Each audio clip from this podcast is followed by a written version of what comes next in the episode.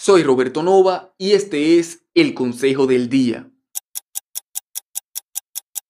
Cuidado con perseguir la felicidad. Esta es la emoción más deseada mundialmente y una de las más elusivas.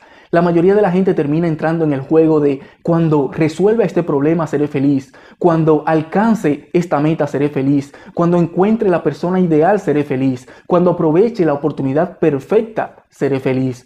Y al final te das cuenta de que han pasado décadas, has logrado muchas cosas y no puedes decir que has sido feliz en el trayecto. Te diré exactamente dónde está el problema, en tu mentalidad.